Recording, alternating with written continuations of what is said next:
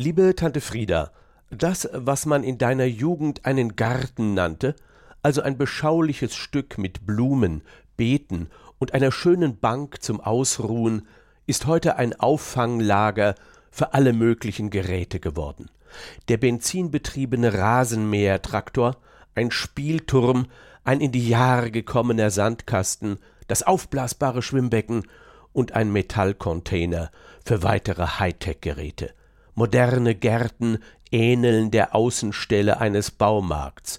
Pflanzen sucht man vergeblich, und nun breitet sich seit Jahren eine neue Seuche aus, der Trampolininfekt. Die hässlichen Geräte, die aussehen wie eine Mischung aus mit Netzen bedeckten Abfallhaufen und Silo für gebrauchte Bälle, fressen Platz. So wie ein dicker Porsche SUV versperren die Hüpfmaschinen die letzten romantischen Ecken des Gartens. Was in der letzten Saison das weiße Partyzelt war mit dem riesigen Gasgrill, ist jetzt das Trampolin.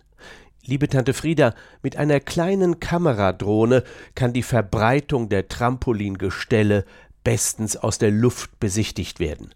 Sie gehören zu den Einfamilienhäusern wie die Mülltonnen. Kommt ein Sturm auf, wie das ja zwingend notwendig ist in der Ära des Klimawandels, flattern die Auffangnetze wie ein alter Jogginganzug am Bein, und so manches Trampolin landet krachend in fremden Gärten oder auf der Einbahnstraße liebe Tante Frieda, statt Petunien, Astern und Geranien im Garten dominieren jetzt Metallstangen, Gummiteile und Auffangnetze. Air Hop, Jump XL und Feel Good verschandeln die Gärten und vertreiben die Romantik, Stille und den Stil.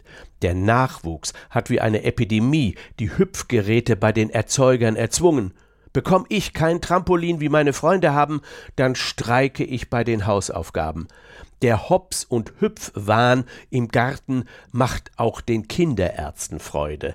Seit drei Jahren nehmen die Trampolinunfälle zu. Besonders wenn Kinder mit unterschiedlichem Gewicht und Altersklassen das Tuch behüpfen. Hopsen, bis der Arzt kommt. Beinbrüche, Kopfverletzungen, Wirbelstauchungen, die Hollywood-Schaukel aus deiner Zeit, liebe Tante Frieda, war ungefährlich. Was im Garten als Hüpfschwachsinn begann, erobert jetzt die Städte. Jumping Fitness in Hallen.